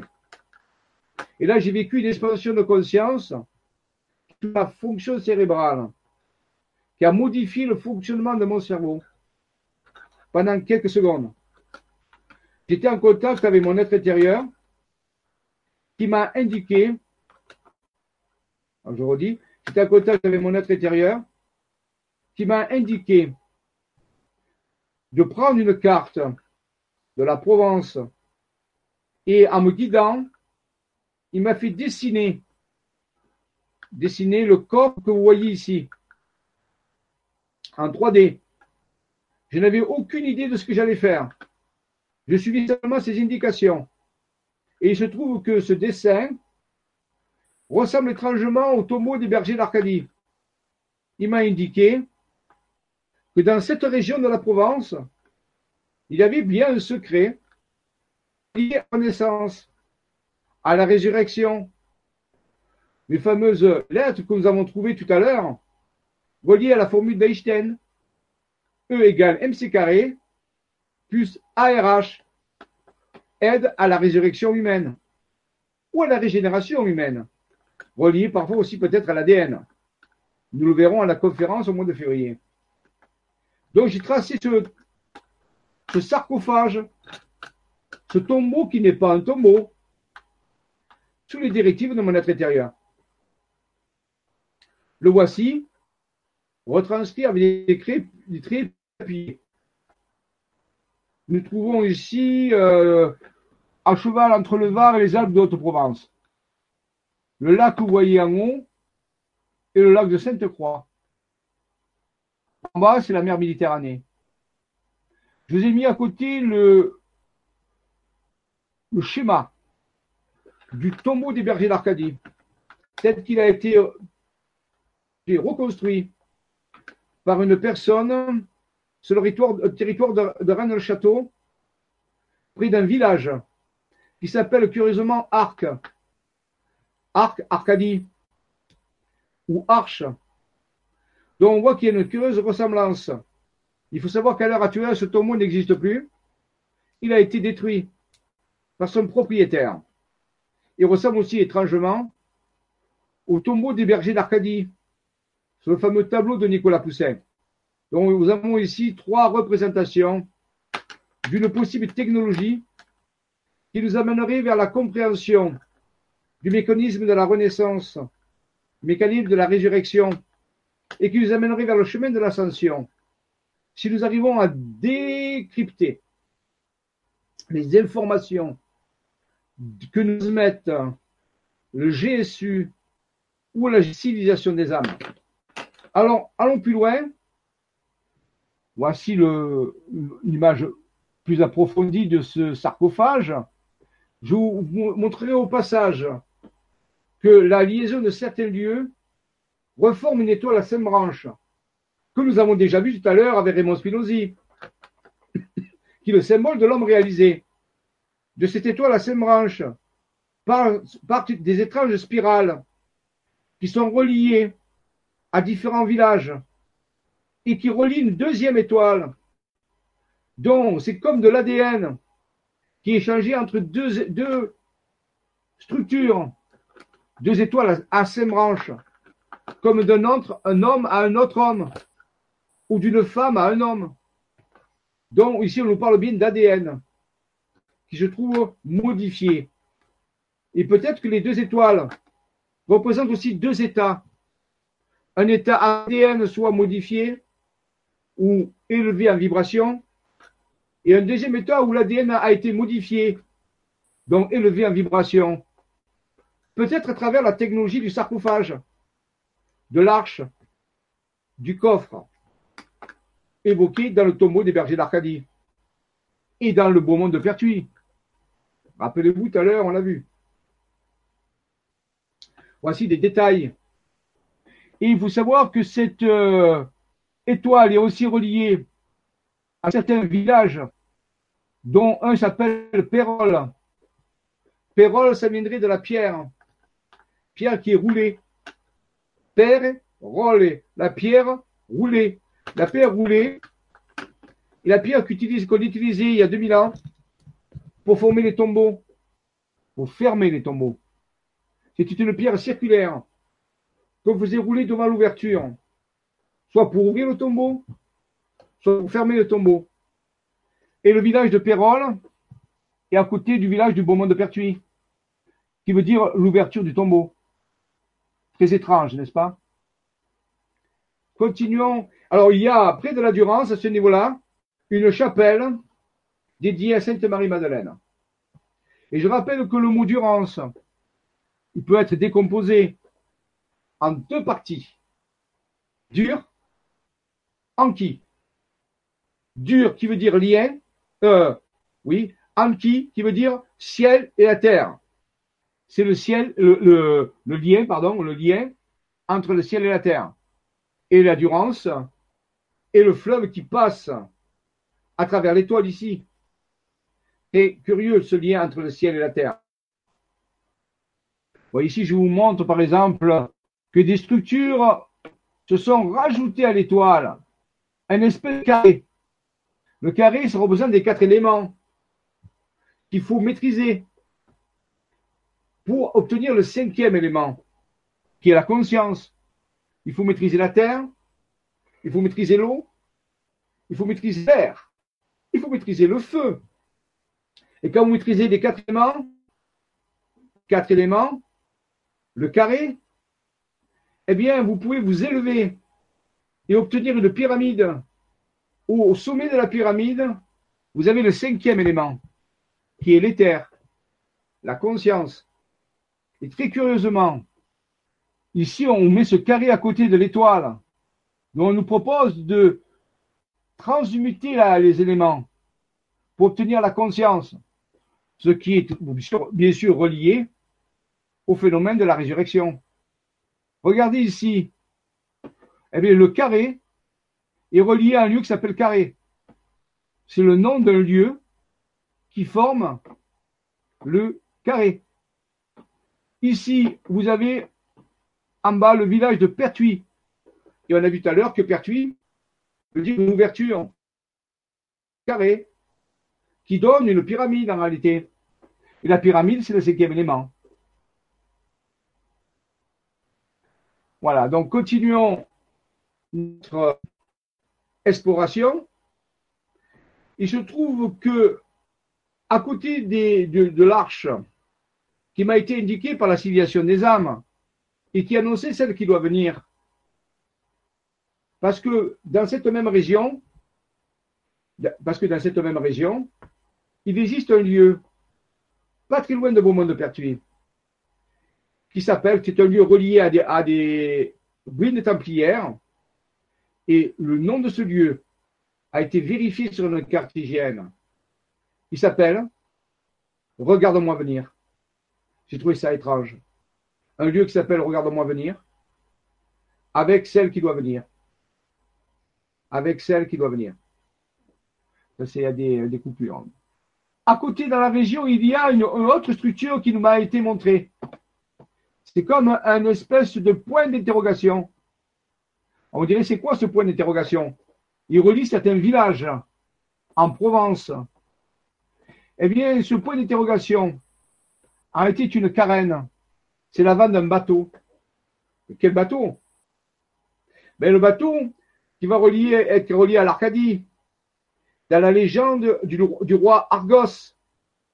Argos, qui a fait construire la nef Argo. La nef qui a été utilisée par Jason, qui a été utilisée par Jason et les Argonautes, qui sont partis en quête de la toison d'or, qui est un vêtement, euh, on peut dire euh, une peau en or d'un bélier. Et cette peau en or de bélier avait la faculté de guérir tous les maux. Donc Jason est allé euh, chercher la, toison d'or grâce au navire Argo. Et la carène était euh, la vente de son bateau. Mais on disait que son bateau fonctionnait à l'envers. Il avait la, la proue à l'arrière et la poupe à l'avant. Ceci renferme un secret relié aux constellations dans le ciel. Je ne vais pas m'étaler là-dessus aujourd'hui, mais je vous montre ici que la constellation de la carène est bien ici dessinée dans le ciel. Donc, on nous indiquait ici le, navire de Jason l'Argonaute et le saquette, voilà la carène, qui a une nébuleuse à l'intérieur. C'est-à-dire un gaz, euh, on peut dire d'hélium, hein, qui, euh, euh, noie la constellation et qui lui donne cette couleur. Vous voyez ici, dans l'Arcadie, ben, nous avons un lieu qui s'appelle Argo. Hein, c'est le fameux navire Argo. Ah, ce fameux navire Argo dont je vous parlais tout à l'heure, avec Jason. Voyez donc l'Arcadie est reliée à la quête de Jason, de Jason l'Argonaute. Ah, il y a des coupures de son. Alors, euh, là, euh, je, reprends. Dans l'Arcadie, le pays où on meurt pas, on voit le lieu Argo, relié à la quête de Jason l'Argonaute, qui est parti avec son navire, qu'on appelle le navire Argo.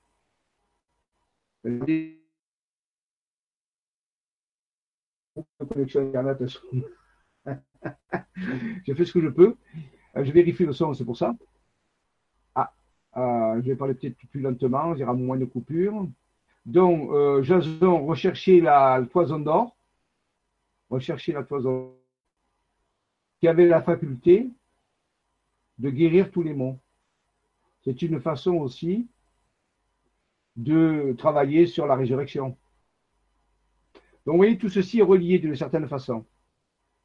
Voici une représentation de la nef Argo qui est reliée à des constellations dans le ciel. Nous pouvons lire ici le navire Argo, le navire Argo, des coupures de. Hein. Nous pouvons lire ici le navire Argo représenté dans la mythologie grecque, le navire avec lequel Jason partit à la recherche de la toison d'or. Voilà.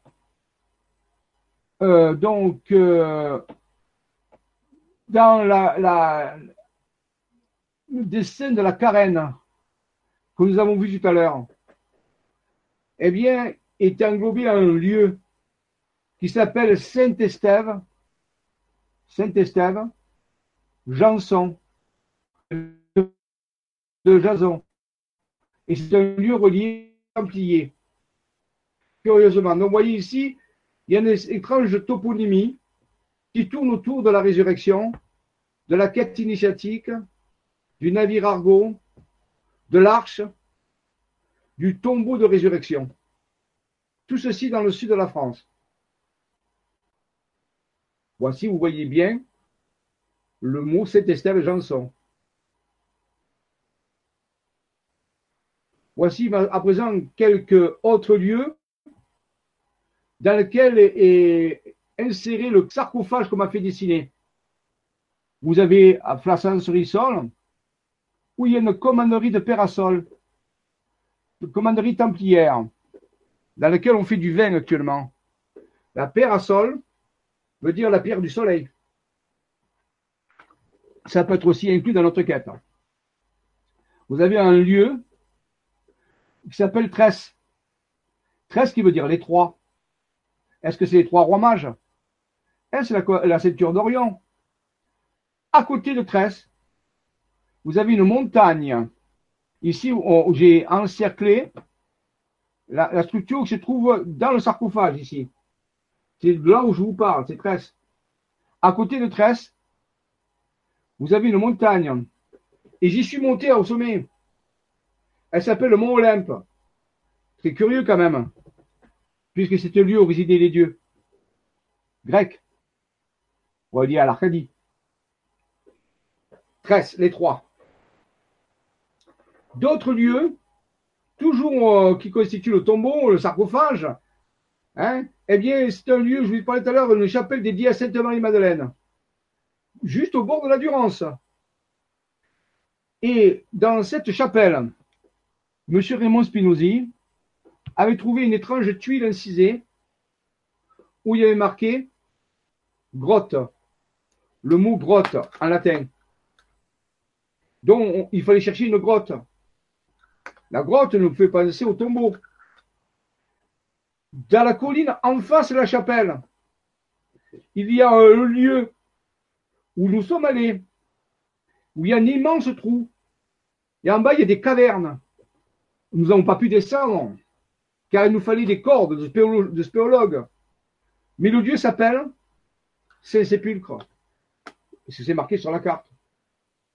Enfin, la chapelle Sainte-Marie-Madeleine, un lieu, un lieu pas très loin de la Sainte Croix que nous avons vu tout à l'heure, le Beaumont de Pertuis en réalité, eh bien là, il y a une espèce de grande grotte dans la montagne on ne peut pas aller parce qu'il faut des cordes.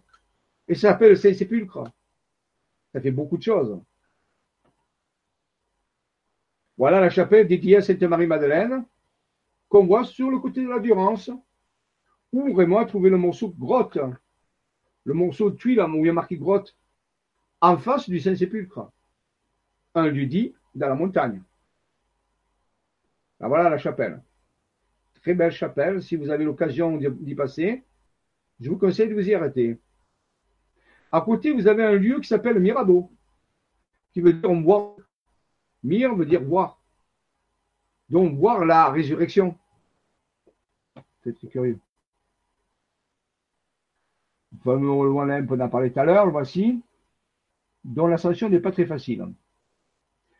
Une autre des connexions euh, de l'arche, de ce tombeau qu'on m'a fait dessiner, c'est le village de Gréoux-les-Bains, où il y a un château templier, curieusement.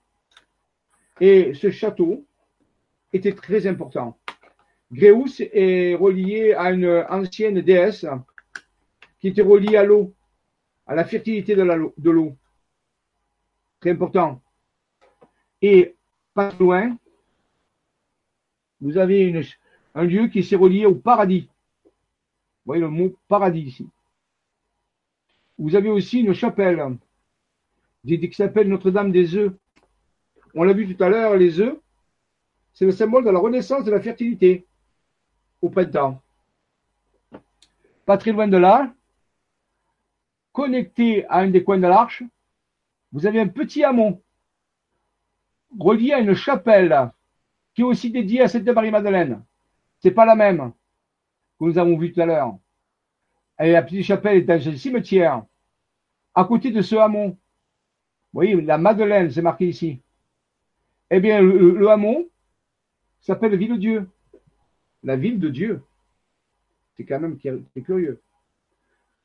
Pour les gens qui s'intéresseraient au château des Templiers de Gréoux-les-Bains, vous pouvez vous acquérir le livre de Bernard Fac de Bézor sur les traces des Templiers de Gréoux-les-Bains, dans lequel il y a des relations très étonnantes sur un savoir caché et oublié des Templiers.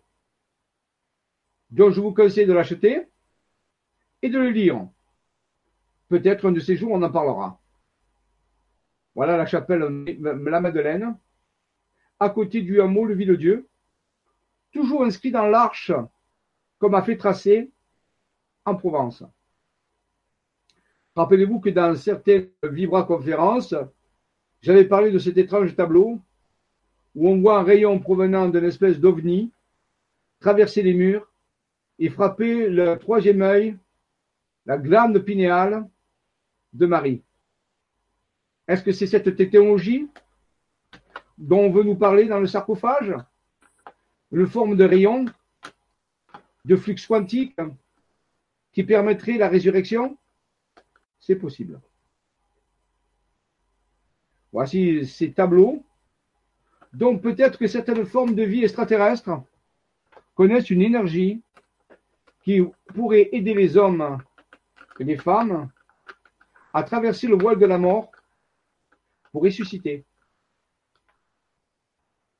il semblerait que certains initiés, dans les temps passés, connaissaient ce secret dont ils ont laissé des traces dans certains tableaux, dans certains noms de lieux, dans certains schémas. Et c'est aux chercheurs de vérité de rassembler tous ces indices et de l'apporter aux yeux du public, pour ceux qui ont des oreilles pour entendre et des yeux pour voir. Donc nous sommes vraiment sur la trace d'un très grand secret relié à vaincre la mort, d'aborder la résurrection et le processus d'ascension, qui semble être connu depuis la nuit des temps. Certains types de civilisations qui ont présent disparu connaissaient ce secret.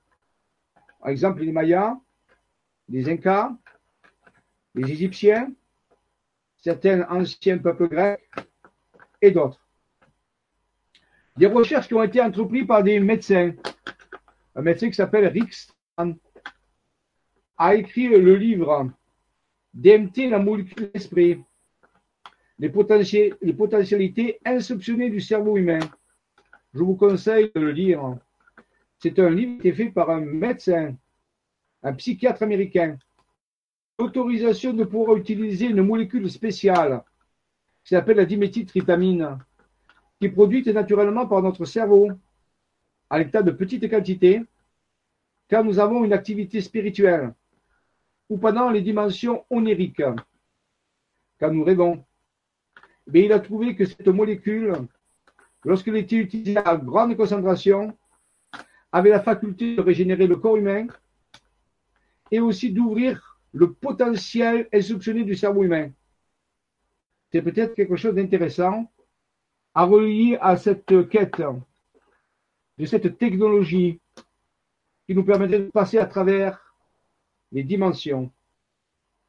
D'autres peuples ont ces secrets sous le nom des plantes des dieux ou la nourriture des dieux, qui permettaient, lorsqu'on pouvait faire certains rituels chamaniques particuliers, en respectant des règles particulières et des méthodologies particulières très sérieuses, obtenir des effets qui avaient un impact sur notre cerveau et sur notre ADN, ce qui semble être une indication qui nous a, qui nous a été laissée sur les cartes par la civilisation des âmes. Parmi ces, ces euh, pratiques chamaniques qu'on pratique au Pérou et dans d'autres pays, l'ayahuasca, par exemple, qui s'appelle la liane des morts, permet d'accéder à un fonctionnement cérébral différent et nous faire voir des choses au-delà de la limite physique. La peut-être deuxième partie de l'équation d'Einstein. Donc voici des tableaux qui ont été décidés par des gens qui ont participé à, des rituels chamaniques sérieux en présence de chamans où ils ont pu absorber l'ayahuasca et accéder à des visions particulières qui nous montraient qu'ils étaient au-delà du monde physique. Peut-être est-ce un ingrédient vraiment particulier de cette étrange technologie très avancée, mais connue des anciens, qui permettait la régénération cellulaire ou de passer au-delà du voile de la mort. Je vous rappelle que des indices ont été laissés aussi dans d'autres tableaux qui montrent d'étranges rayonnements émis par des euh, vaisseaux. Ici, vous avez une toile qui a été faite dans les années en, en 15e siècle et qui me s'appelle La Vierge et Saint Jean enfant. Et si on a grandi une partie de ce tableau, on voit un personnage qui est en train de regarder vers le ciel. Et qu'est-ce qu'on voit? Ben, C'est pas le soleil, hein Une espèce de, structure elliptoïdale, d'où lesquelles partent des rayonnements. Peut-être est-ce le même type de rayonnement que nous avons vu tout à l'heure et qui frappait le troisième heure de la Vierge Marie dans le tableau précédent. Donc il semblerait qu'il y ait des rayonnements particuliers mettre avec des substances particulières dans des structures particulières à des moments particuliers pour obtenir l'effet de régénération, de régénération cellulaire ou de résurrection. Ici, c'est un message laissé par les Égyptiens. Un hiéroglyphe tiré du livre Drevalomekisedek, l'ancien secret de la fleur de vie. Il nous indique ici que les Égyptiens, ce secret, ce passage ce moyen de passer d'une dimension à l'autre en évitant la mort. Si on analyse ce hiéroglyphe, on voit qu'ici qu'il y a huit néthers, ou 1, 2, 3, 4, 5, 6, 1, pardon, il y en a sept. Sept néthers. Il y en a le huitième est ici. Il y a sept néthers qui peuvent être reliés aux sept chakras. Au-dessus, il y a quatre roues, avec chacune 24 secteurs. Ils appelaient ça des roues de passage interdimensionnel. Ça nous rappelle les quatre éléments. Chacun de ces dieux porte sur sa tête un œuf. C'est curieux, on a vu tout à l'heure sur les glyphes de Raymond Spinozzi, la présence de cet œuf dans lequel se trouvait l'ADN. Ici, on appelle que ce sont les pour un œuf rouge sur la tête. La couleur rouge est la couleur de l'œuvre alchimique accomplie, le rubis la pierre philosophale. Ici, il y a un angle de 90 degrés. Et on voit ici un, un, nouveau Dieu qui est en train de combattre les ténèbres. Un serpent très puissant qui représente les ténèbres de la mort. Il le tient à distance avec sa lance. Mais ici, il y a un angle de 90 degrés. Eh bien, l'angle de 90 degrés représente le passage dans une autre dimension on nous indique peut-être que la maîtrise des sept chakras, ou des sept dimensions, ou des sept vortex, nous amènerait au passage dimensionnel conscient et maintiendrait la mort à distance en passant à travers interdimensionnel, à travers le secret de l'alchimie. Peut-être est-ce une préparation à l'événement du 28 juillet 2019, puisque c'est de nature alchimique. Donc le passage interdimensionnel, dans le passage dimensionnel, ne s'effectuant pas par la mort, s'appelle la résurrection, puis l'ascension. Les anciens connaissaient un moyen pour pouvoir l'accomplir. Ce moyen a été perdu. Mais il semblerait que actuellement la civilisation des âmes veuille nous le transmettre, au moins nous mettre sur la piste de ce secret qui pourrait servir à l'humanité pour effectuer la transition des âges.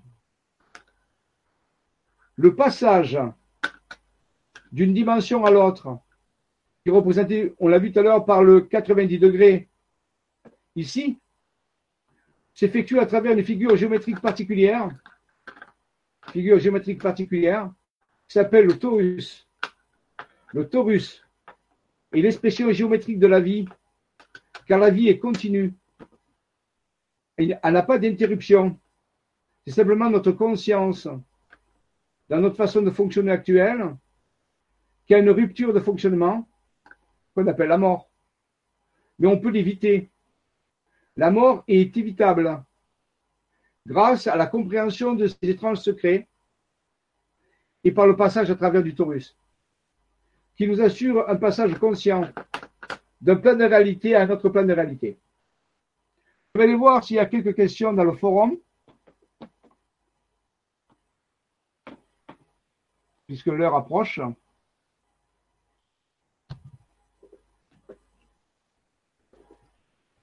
Je m'excuse pour les coupures, mais je ne peux pas faire autrement.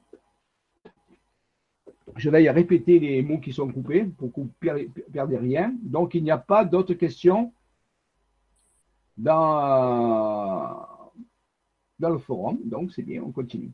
Alors, je m'approche petit à petit de cet événement qui s'est déroulé dans cette grotte. Alors, je reviens euh, ici. Ah, attendez, euh, euh, mon diaporama, il est là, voilà. Il est là.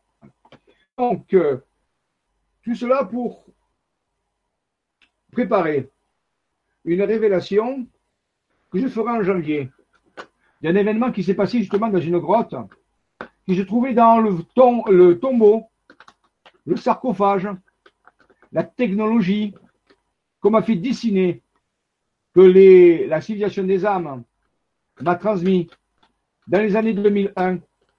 Elle m'a fait tracer ce sarcophage pour m'expliquer l'événement que j'allais vivre dans cette grotte très particulière, à travers le fameux Taurus, Taurus, qu'on appelle aussi hypersphère. Voilà. Et le passage à travers différentes sphères d'existence est lié à travers une structure qu'on appelle l'hypersphère en mathématiques. Il s'agit pour nous actuellement passer d'une sphère à l'autre ça qui est rupture de la conscience, qu'on appelle la mort. Je pense qu'on peut y arriver si on arrive à décrypter totalement le secret qui nous a été transmis par la civilisation des âmes. Travaillons dessus et nous allons voir que ceci est possible. Voilà, c'est ce que j'appellerais l'ascension sur un autre plan de conscience. Je révélerai la suite de cette information au mois de janvier lors de la prochaine Vibra Conférence. Je vais m'arrêter maintenant pour vous laisser réfléchir à tout cela. Réécoutez cette conférence, approfondissez-la, car je vous raconterai une histoire, un témoignage qui a été vécu et qui illustre ce passage, au moins, d'une certaine façon. D'une certaine façon. Je vous remercie de votre euh, participation. Je vais revenir en arrêtant le partage pour vous dire au revoir. Voilà, donc euh, je suis désolé des coupures, je redis, hein, mais bon, je fais de mon mieux. Voilà, donc euh, rendez-vous au mois de janvier, dans la nouvelle année 2019, où l'année qui est dédiée à la compréhension et à la maîtrise peut-être de l'événementiel du 28 juillet 2019, qui est de nature alchimique, et qui est relié à tous ces secrets, à toutes ces connaissances qui nous ont été données. C'est un peu comme 19 années d'information, de, recherche vers un événement global, de la conscience globale. Ici, on parle bien sûr de phénomènes individuels, mais on va voir qu'on peut aussi les, euh, les, élargir à la conscience globale planétaire et utiliser tout ça pour aider l'humanité dans la tradition des âges. Je vous remercie de votre écoute, de vos efforts que vous faites. Je vous donne rendez-vous au mois de janvier pour suite et fin de la révélation de celle qui doit venir. Je vous souhaite de passer de bonnes fêtes. Rappelez-vous que le 16 décembre et le 25 décembre, il y a l'eau du foire qui peut venir. Ça peut aider. Ça peut faire partie de cette énergie dont on a parlé tout à l'heure avec émis par, par ces structures-là dans les tableaux très curieuses qui sont là. Ça peut peut-être aider. Ne ratez pas l'occasion. Peut-être. Ça ne peut pas vous faire de mal, mais ça pourra peut-être faire du bien. Pour ça, il suffit de se faire en méditation, de faire le vide en soi, de respirer, de se mettre dans un bel état émotionnel, de joie, d'expansion, et de recevoir pendant 5-10 minutes, de se relier à cette énergie qui s'appelle l'eau de Ptah, Ptah qui était un alchimiste en Égypte, et ou alors le Foa qui est un autre nom. Merci à tous. À bientôt la semaine prochaine pour euh, l'atelier des Jedi pour ceux qui veulent approfondir tous ces domaines. Nous parlerons de ça dans l'atelier Jedi, je crois que c'est le jeudi prochain, c'est le 20, mais vous vérifiez la date. Hein. Je, je, sais que c'est la semaine prochaine. Je vous remercie, je vous souhaite de bonnes fêtes de fin d'année, joyeux Noël, et à bientôt. Que la force soit avec vous et qu'elle y reste. Merci.